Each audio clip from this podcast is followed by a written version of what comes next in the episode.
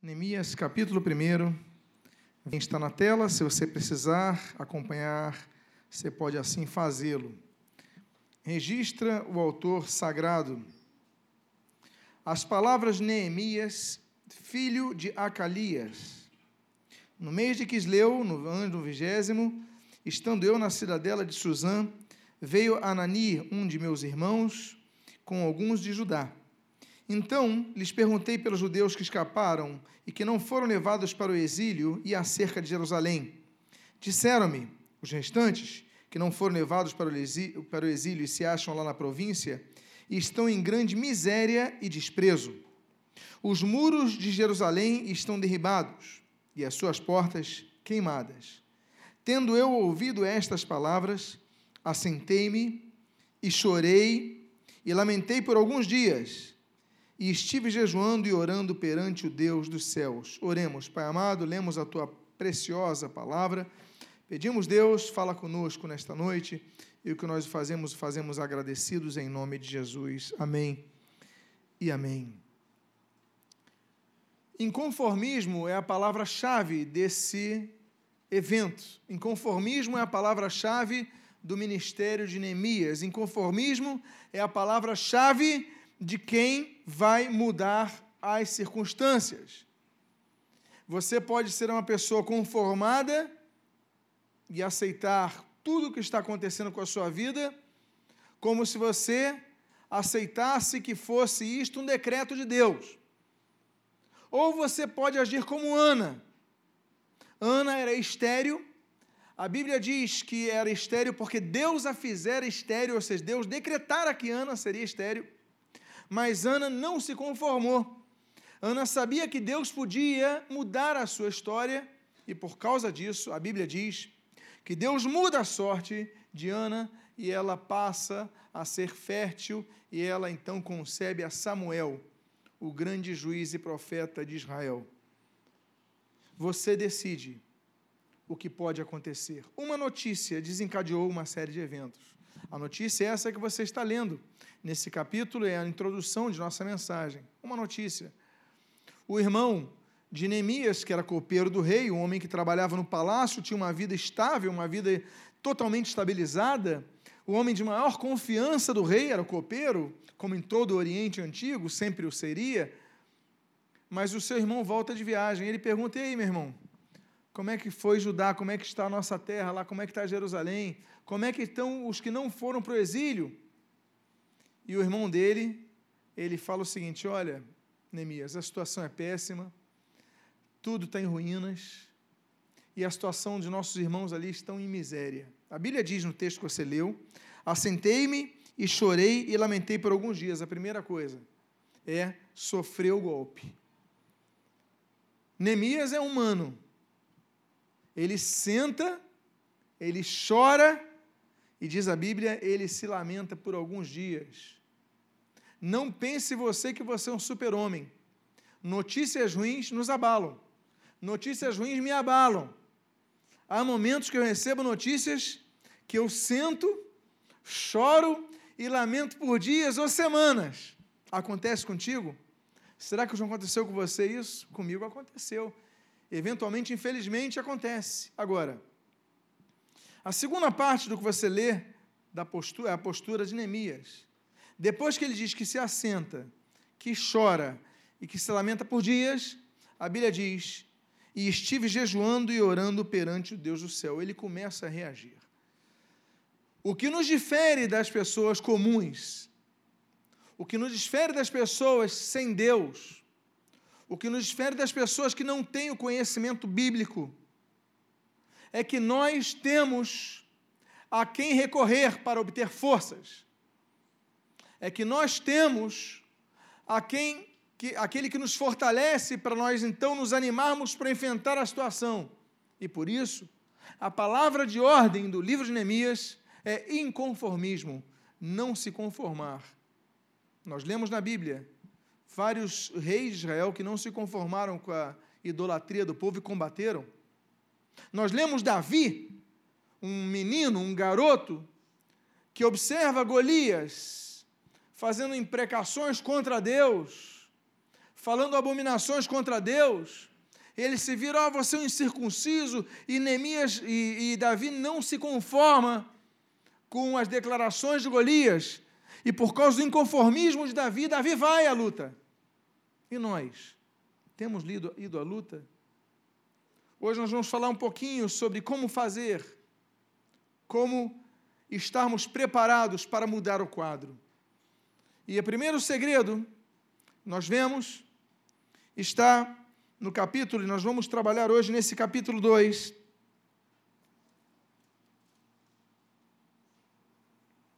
Cheguei a Jerusalém, versículo 11 a 16, onde estive três dias. Então, à noite me levantei e uns poucos homens comigo. Não declarei a ninguém o que meu Deus me pusera no coração para eu fazer em Jerusalém. Vou repetir essa frase. Não declarei a ninguém. Ele declarou alguém? Não declarei a ninguém o que o meu Deus me pusera no coração para fazer em Jerusalém. Não havia comigo animal algum, senão o que eu montava.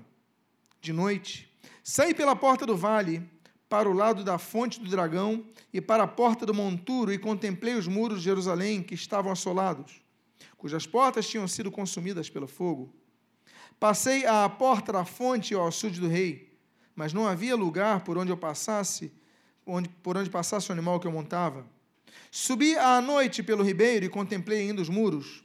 Voltei e entrei pela porta do vale e tornei para casa não sabiam, olha só, não sabiam os magistrados aonde eu fora, nem o que eu fazia, pois até aqui não o quê? O que, que diz aí? Não havia eu declarado coisa alguma, nem aos judeus, nem aos sacerdotes, nem aos nobres, nem aos magistrados, nem aos mais que faziam a obra. Nós devemos entender que o homem sábio é aquele que, tendo o temor ao Senhor como princípio, sabe pesar a sua boca. O nécio é aquele que não sabe controlar a sua boca, e esse é um problema que nós temos. A nossa geração é a geração da ansiedade. A gente não sabe segurar a informação. Os mais antigos parece que eles têm uma habilidade maior de segurar um pouquinho mas nós recebemos informação, já queremos passar, nos acostumamos a mandar WhatsApp na hora. Qualquer coisa tweetamos, postamos no Facebook, a gente nem pensa nas consequências. Tiramos uma foto e já colocamos no Instagram. Nós somos de uma geração que é imediata no repasse de informações. Nós não temos, nessa geração atual, ela não tem o cuidado de pensar nas consequências de uma postagem. Você posta, você fazendo o que você quer, sem pensar que amanhã isso pode ser jogado contra você. Nós somos imediatistas. E quando não passamos algo rápido, a gente fica descontrolado, a gente fica tenso, a gente quer passar logo a informação. Pensando que se não fizermos, nós estamos indo contra a nossa natureza. Sim, a tecnologia tem seus benefícios, mas dos seus grandes malefícios é fazer com que nos tornemos pessoas ansiosas, escravas de repasses, repasses de informações. Neemias era um homem, de maneira diferente, sábio. Porque ele sabia que nem toda informação que você tem você deve passar. Há informações que você deve reter. Há informações que você deve segurar. Neemias entendia que a sabedoria do homem não é naquele sujeito que fala, eu digo tudo, digo na cara. Não, Neemias sabia que nem tudo que você quer dizer você diz. Você segura os teus lábios. Nécio é aquele que diz, eu conto tudo o que eu penso e conto na hora e na frente da pessoa. Não, não faça isso não, seja sábio. Administra a tua boca, administra a tua palavra, porque por causa disso, você muitas vezes colhe ruínas na sua vida. Saiba o momento certo de falar. Saiba a hora certa de falar. Nem tudo deve ser falado num momento de crise, por exemplo. Nem tudo deve ser falado no momento de, de ebulição. Nem tudo deve ser falado no momento que você está tenso ou nervoso. A Bíblia diz, em sua grande sabedoria, que há momento de falar e há momento de calar, de permanecer calado. Esse é um conselho bíblico.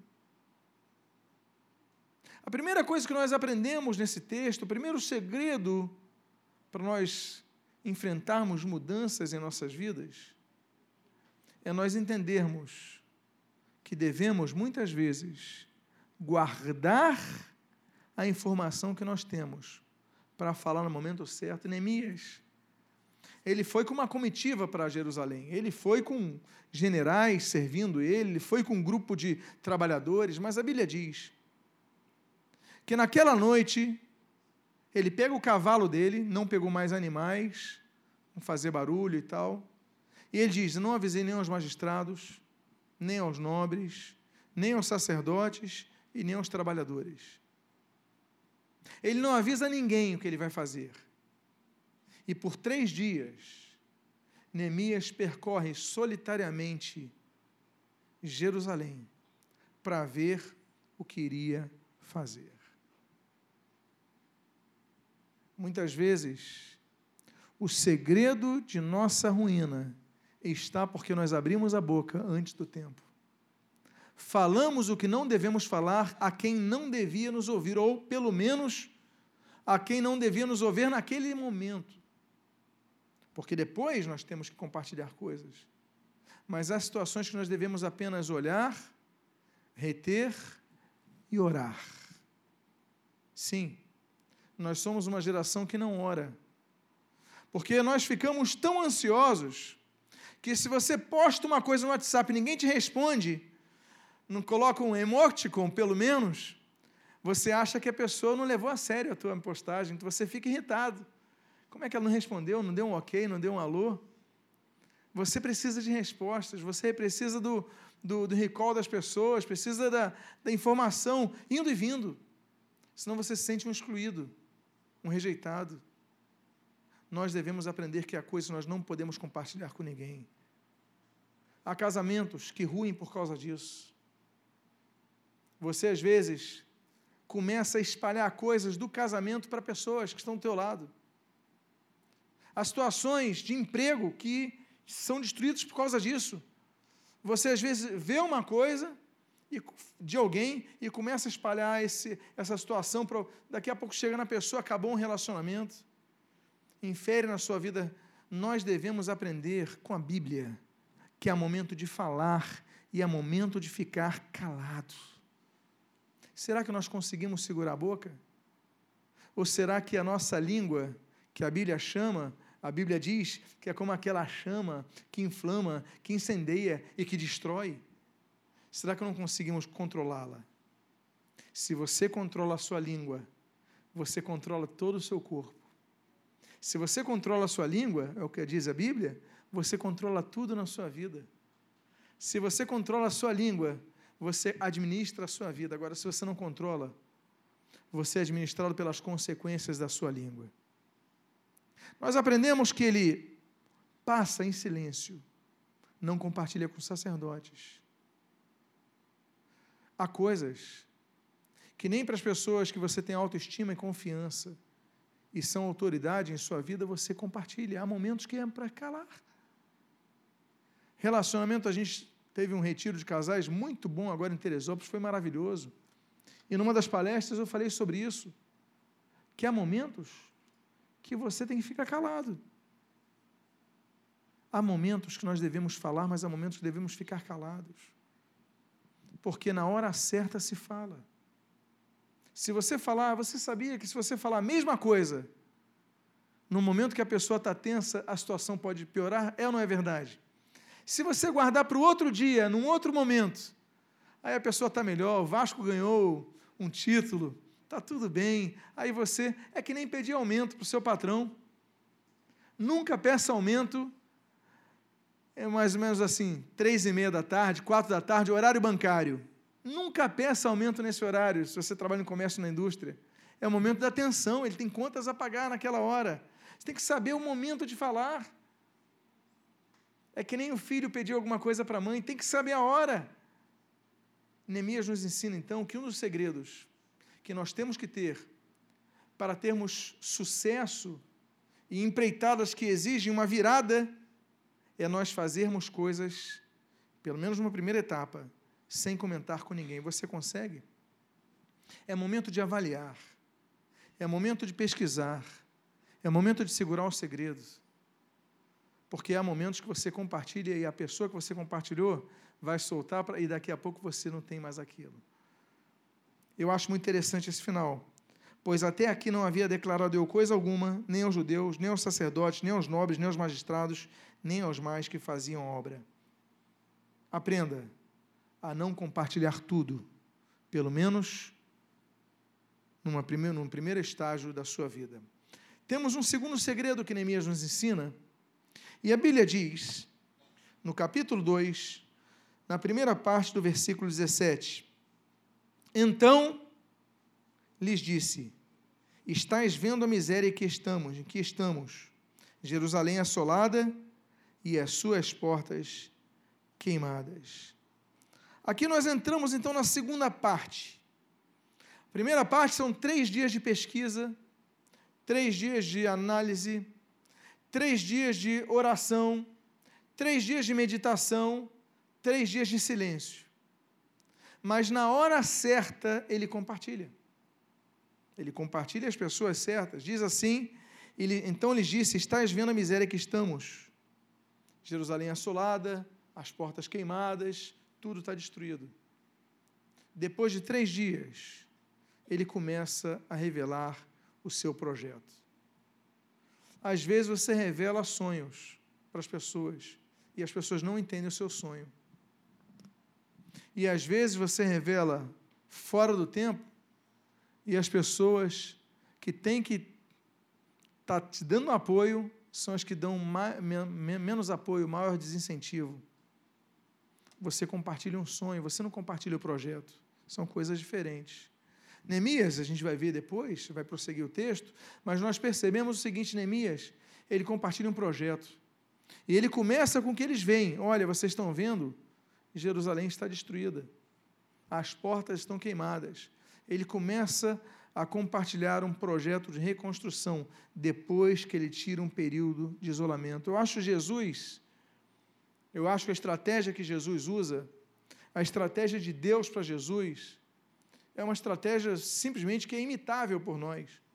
Porque em várias ocasiões nós percebemos isso. Por exemplo, por 30 anos Jesus não manifesta o seu poder, ainda que manifestasse a sua sabedoria aos 12 anos de idade ali no Templo de Jerusalém, como nós conhecemos.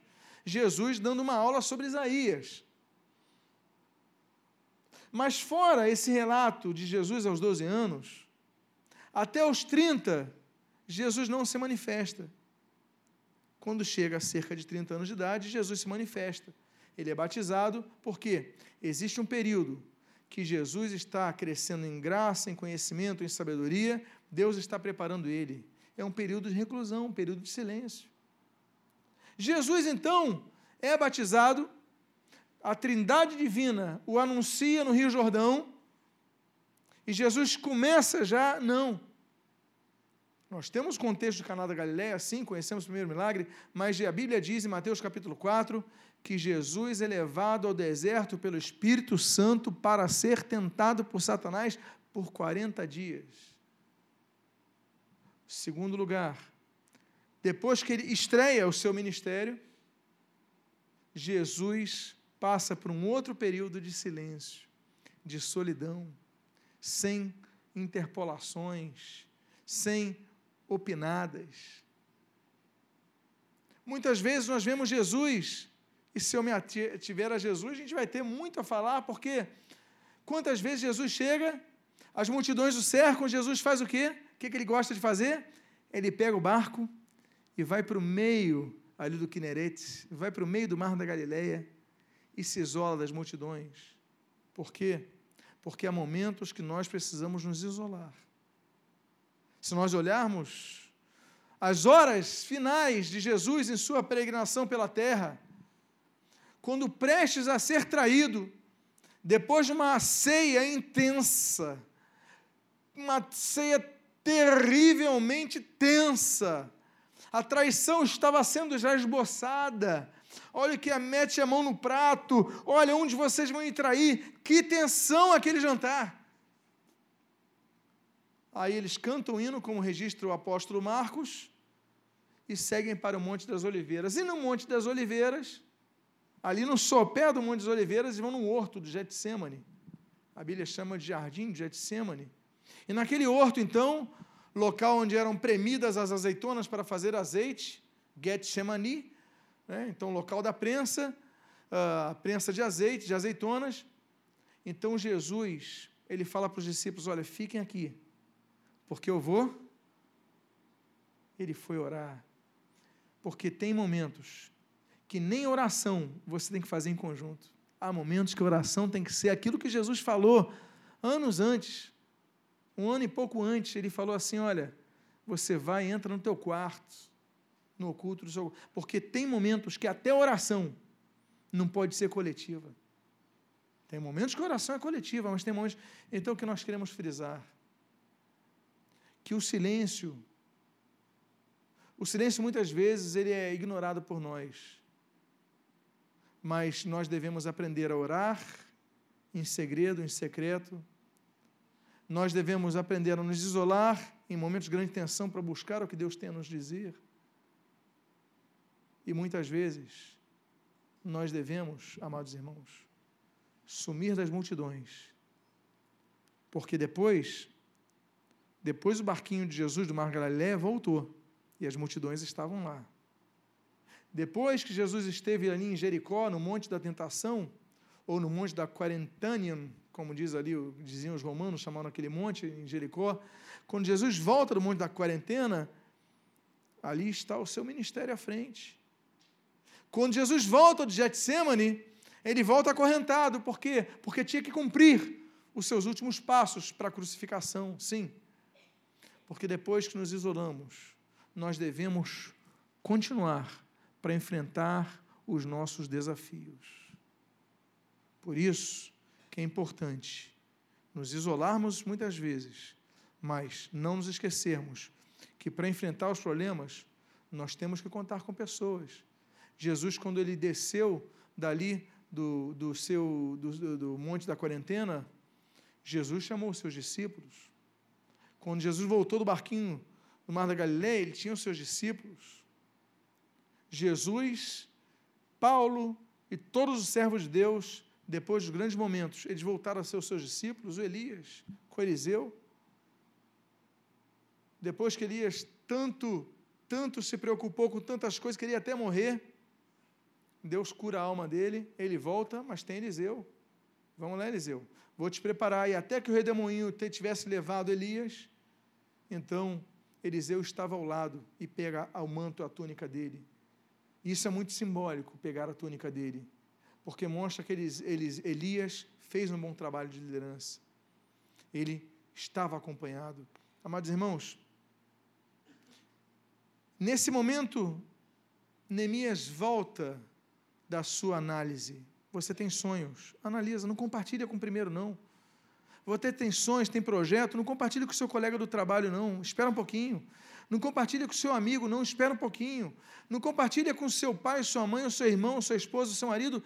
Tem horas que você vai precisar ficar quieto, analisa, faz o projeto, depois passa, depois compartilha. Porque ali você vai compartilhar o projeto. Um terceiro segredo que nós aprendemos. E o segredo está no versículo 17, na sua continuação, até o versículo, aliás, o versículo 17 todo até o início do versículo 18. Diz o texto: Então lhes disse: Estais vendo a miséria em que estamos, Jerusalém, Jerusalém assolada, as suas portas queimadas. Vinde, pois, retifiquemos os muros de Jerusalém e deixemos de ser opróbrio. E lhes declararei com boa, como a boa mão de Deus estivera comigo e também as palavras que o rei me falara. Então disseram o que? Disponhamo-nos e o que mais? Disponhamo-nos e edifiquemos. John Maxwell, uma pessoa que eu admiro, que escreve muitos livros sobre liderança, ele dizia o seguinte: talento isolado limita o resultado. Quando nós multiplicamos nosso talento com mais pessoas, nós amplificamos a amplitude do resultado. O que, que Neemias fez? Depois do período de reclusão, de análise, de projeção, ele não apenas convoca, mas ele coloca alguns pontos importantes nesse texto. Em primeiro lugar, deixemos de ser opróbrio, deixemos de ser motivo de vergonha para os outros, deixemos de ser pessoas que vão ser usadas e abusadas pelos outros. Ele começa a contagiar as pessoas, para que as pessoas se tornem, como ele, inconformadas. Porque o problema é, se você está cercado de um grupo de pessoas conformistas, ou você tenta mudá-los, ou eles vão te mudar. Se você estiver no meio de pessoas derrotistas, ou você vai mudá-los, ou eles vão te mudar. Max Weber, ele falava muito sobre o poder dos grupos sobre o indivíduo. E os estudos de sociologia mostram, e antropologia mostram, que nós somos esponjas, que absorvemos o temperamento daqueles que nos rodeiam. Um exemplo. Tem o um quebra-quebra no centro do Rio. Prendem lá dez pessoas. Chegam os pais, os amigos e falam: ele está preso? Quebra. Eu duvido. Ele é um garoto bem comportado. Ele é quieto. Ele é obediente. Ele toca na igreja. Como é que ele participou do quebra-quebra? Eu duvido. Vai pegar ele sem querer. Temos as filmagens. Aí mostra as filmagens do garoto e o garoto está chutando, quebrando os vidros e tudo mais. O que aconteceu? O poder da massa influenciou o inimigo. Ele, no meio daquele. E essas manifestações fazem muito disso. Elas distorcem a pessoa. A pessoa quieta vai lá para uma manifestação pacífica e começa a inundar aquele clima e quebra aquilo. Daqui a pouco você está chutando as coisas, não sabe por quê. O poder do indivíduo. Ele é obliterado pela influência da massa. Infelizmente acontece. Neemias sabia que se ele ficasse olhando, olha a sua situação, tudo destruído, cercado de inimigos, é muito trabalho pela frente. Em 90 anos, Israel não fez nada para reconstruir. O povo de Israel estava no exílio. Como é que vão reconstruir Jerusalém? Ninguém fazia nada. Aí ele falou o seguinte: se eu comentar apenas Jerusalém está assolada e as suas portas queimadas, o pessoal vai fazer que nem eu fiz, chora, sentar e chorar e se lamentar. Agora ele falou o seguinte: olha, deixemos de ser opróbrio, vamos deixar de ser Zé Ninguém. Vamos deixar de ser Zé Ruela. Vamos deixar de ser Zé Mané. Vamos deixar de ser pessoas que são a vergonha dos outros. Vamos mudar a situação, pessoal. Eu fico imaginando se eu tivesse naquele grupo, eu olhasse aquelas cenas, aquelas pedras largadas, aquelas portas queimadas, eu desanimado. De repente, Neemias falando: vamos deixar de ser motivo de vergonha para os outros, vamos mudar isso. Eu talvez falasse: é isso aí, Neemias. Eu começasse a me contagiar nós devemos aprender que o segredo do trabalho em equipe não está na mera convocação das pessoas que nos cercam, porque elas podem ser o maior motivo de desânimo que nós temos se você convocar pessoas desanimadas. O fundamental é quando você chamar essas pessoas, você já chamar elas animando-as anima as pessoas que te cercam. Diga para a pessoa que está do seu lado: anima as pessoas que te cercam no teu trabalho.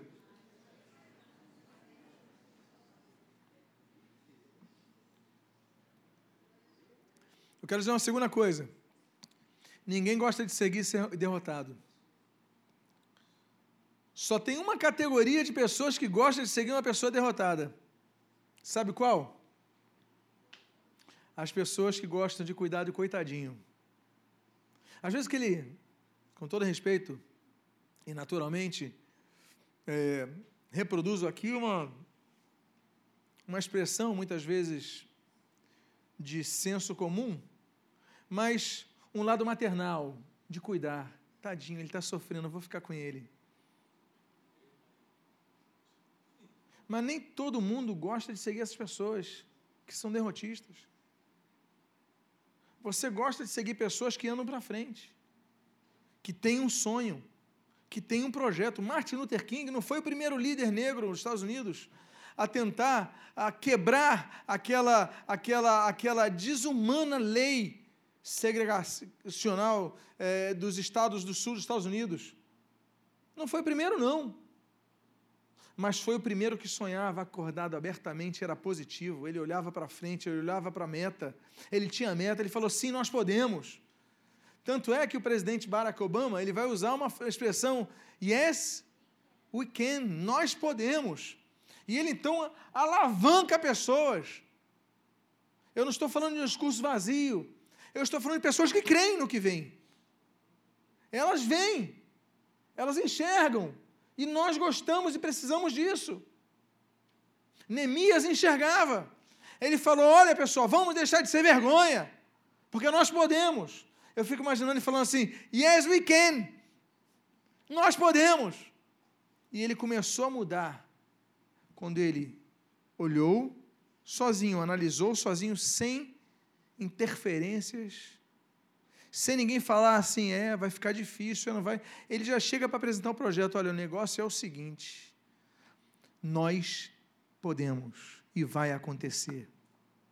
Aí ele diz assim: e lhes declarei como a boa mão do meu Deus estivera comigo e também as palavras que o rei me falava. Sabe o que ele coloca? Ele coloca duas chancelas. A chancela de Deus e a chancela do rei que deu autoridade para ele. Olha, Deus está comigo, Deus me levantou para ser empreitado e o rei aprovou.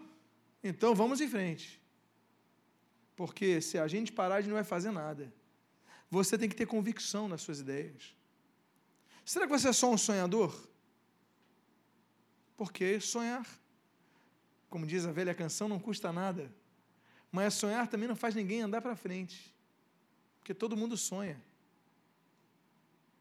Sonham, sonho na garantia de absolutamente nada. Muitas vezes se torna uma armadilha que te faz sedado, te anestesia. Agora, o que você faz com o teu sonho é que vai fazer a mudança. Você tem convicção que esse sonho é de Deus? Então, pronto. Primeiro ponto. Neemias sabia que o sonho dele vinha de Deus. Já mudou a história. O projeto que você tem no teu coração vem de Deus. Então isso vai mudar a sua história, vai mudar a sua vida e vai mudar a vida de outras pessoas. Por isso que a gente tem que pegar os sonhos e orar. Deus confirma, Deus fala ao meu coração. Porque quando Deus dá o sonho, meus irmãos, e o sonho vem de Deus, eles vão se realizar. Você tem que tirar do papel, fazer que nem Neemias. E agora é hora de convocar pessoas. Agora como? Animando-as e ele diz assim: então disseram, e disponhamos-nos e edifiquemos. Quem disse isso? Foi Neemias? O texto bíblico diz assim: e o que? Disseram. Disponhamos-nos e edifiquemos. Quem disse não foi Neemias, foram as pessoas. Por quê? Porque nessa hora nós vemos a guinada. Neemias agora tinha um grupo de discípulos. Neemias agora tinha uma equipe coesa. Neemias agora tinha um grupo que estava disposto a trabalhar, porque Neemias sozinho não ia levantar uma pedra. Mas 100 pessoas levantariam 10 pedras. Neemias sozinho não, não aplanaria uma porta. Mas mil pessoas aplanariam todas as portas. Então ele levanta pessoas. E nós vemos aqui que essas pessoas mudaram a história. E o que, que diz o outro segredo que nós aprendemos? E fortaleceram as mãos para a boa obra. Nota bene. Um sonhou. Um tinha visão. Um tinha convicção. Um fez o projeto um circulou sozinho, mas depois que voltou, agora Vamos lá, vamos distribuir tarefas. É isso, isso e aquilo, Deus toca a gente, vamos em frente, etc e tal. Aí o pessoal fala: disponhamos-nos e edifiquemos. E a Bíblia diz: e fortalecer, fortalecer as mãos para a boa obra. É momento de cada um se fortalecer. Cada um recebeu algo de Deus. Deus deu algo a você que não deu a mim. Deus deu algo a você que não deu a pessoa que está do seu lado. Deus te deu talentos naturais, habilidades adquiridas e, essencialmente, dons espirituais que não deu a pessoa que está próxima a você. Mas nós devemos ser que nem aqueles homens que cercavam Neemias e fortaleceram as mãos para a boa obra. Se cada um de nós buscar o seu fortalecimento, leia a Bíblia na sua casa, ore todos os dias, exerça a sua fé diariamente, não deixe de se congregar. Se você fizer o teu papel todos os dias, Jerusalém é reconstruída. Não tem um projeto seu que não vai em frente. Você vai conseguir. Diga para a pessoa que está ao seu lado: nós podemos. Fortaleça as tuas mãos. E o último, e quinto e último segredo, está no capítulo 2, versículo de número 19 e 20. Porém, Sambalate, o Oronita, e Tobias, o servo Amonita, e Gesem, o Arábio, quando souberam, zombaram de nós e nos desprezaram, e disseram: Que é isso que fazeis? Quereis rebelar-vos contra o rei? Então lhes respondi: O Deus dos céus é quem nos dará bom êxito. Nós, seus servos, nos disporemos e reedificaremos. Vós, todavia, não tendes nem parte, nem direito, nem memorial em Jerusalém. A última coisa que nós aprendemos é que a gente não pode ficar abalado com o que aqueles que não estão do nosso lado pensam, porque sempre os nossos inimigos vão tentar nos desanimar. Quem já foi desanimado por palavra de quem está do lado de fora, não está torcendo por você? Quem já foi desanimado por alguém de fora? Agora, quem se abalou com isso? Eu me abalei. Somos humanos. Há palavras que nos animam. Nós aprendemos com Neemias que a melhor postura é continuar em frente. Olha, Deus nos deu essa visão, nós vamos em frente, e você, ô Gesem, ou você, ô Sambalate, ou você, ô Tobias, vocês não têm parte nem sorte nesse ministério. Isso é para a gente, não é para vocês. Eu vou seguir em frente. O que eu quero dizer é que se você começar o seu projeto de vida, o seu sonho, o seu alvo, algumas pessoas vão tentar desanimar você. Aí você fala assim: olha, mas Deus colocou esse sonho em mim. Por isso que é importante a convicção do que é Deus. Porque quando Deus confirmar no seu coração, Aí você fala, olha, ninguém vai tirar esse sonho. Eu volto a dizer. O que esse homem fez em 52 dias, Israel não fez 90 anos. Porque inimigos sempre houve cercando Jerusalém. Mas pela primeira vez tem um líder que não dá ouvido para os inimigos. Ele dá ouvido para a voz de Deus. A quem você decide ouvir. Fiquemos de pé porque eu creio que hoje é uma noite que vai ter mudança em sua vida. Hoje é noite de guinada, de mudança. Hoje é um momento que Deus separou para a sua vida, é um momento de mudança. Quem quer que hoje seja o dia da guinada, da mudança. Se você tem fé que Deus te trouxe para ouvir essa palavra, sai do seu lugar, vem aqui à frente. Os pastores vão ministrar sobre a sua vida. Hoje, o dia de hoje, esta quarta-feira, é dia de mudança. Então, se você é uma dessas pessoas que crê nisso, sai do seu lugar, porque nós vamos começar a orar, nós vamos começar a cambiar essa situação. Essa situação vai mudar em nome de Jesus. Podem começar a ministrar, amados pastores. Pai amado, em nome de Jesus, nós a Ti oramos, nós a Ti clamamos.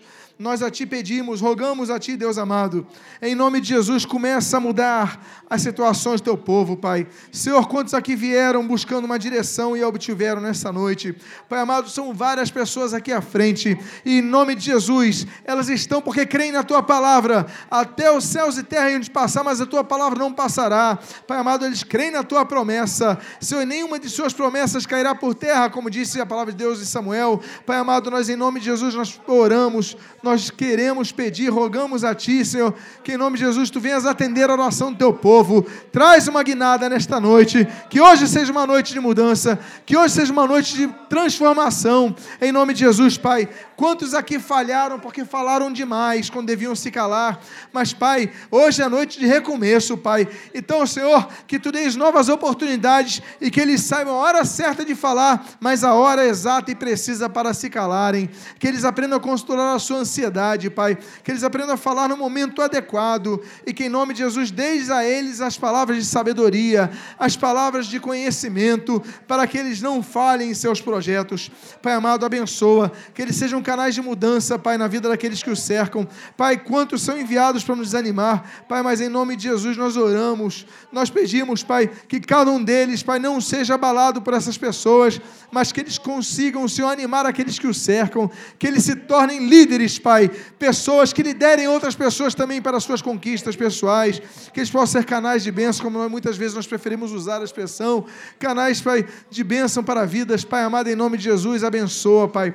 Hoje é noite de mudança, hoje é noite de vitória, hoje é noite de transformação, hoje é noite da guinada, Pai. Continua abençoando essa série de mensagens sobre Neemias. Desde já nós oramos pela próxima quarta-feira. Deus, como tu vais falar também na quarta-feira que vem. Abençoa, Pai, o teu povo, Pai. E o que nós pedimos, Pai, nessa noite, noite de bênçãos, noite de vitória, noite de conquista, noite de mudança, nós já te agradecemos em nome de Jesus.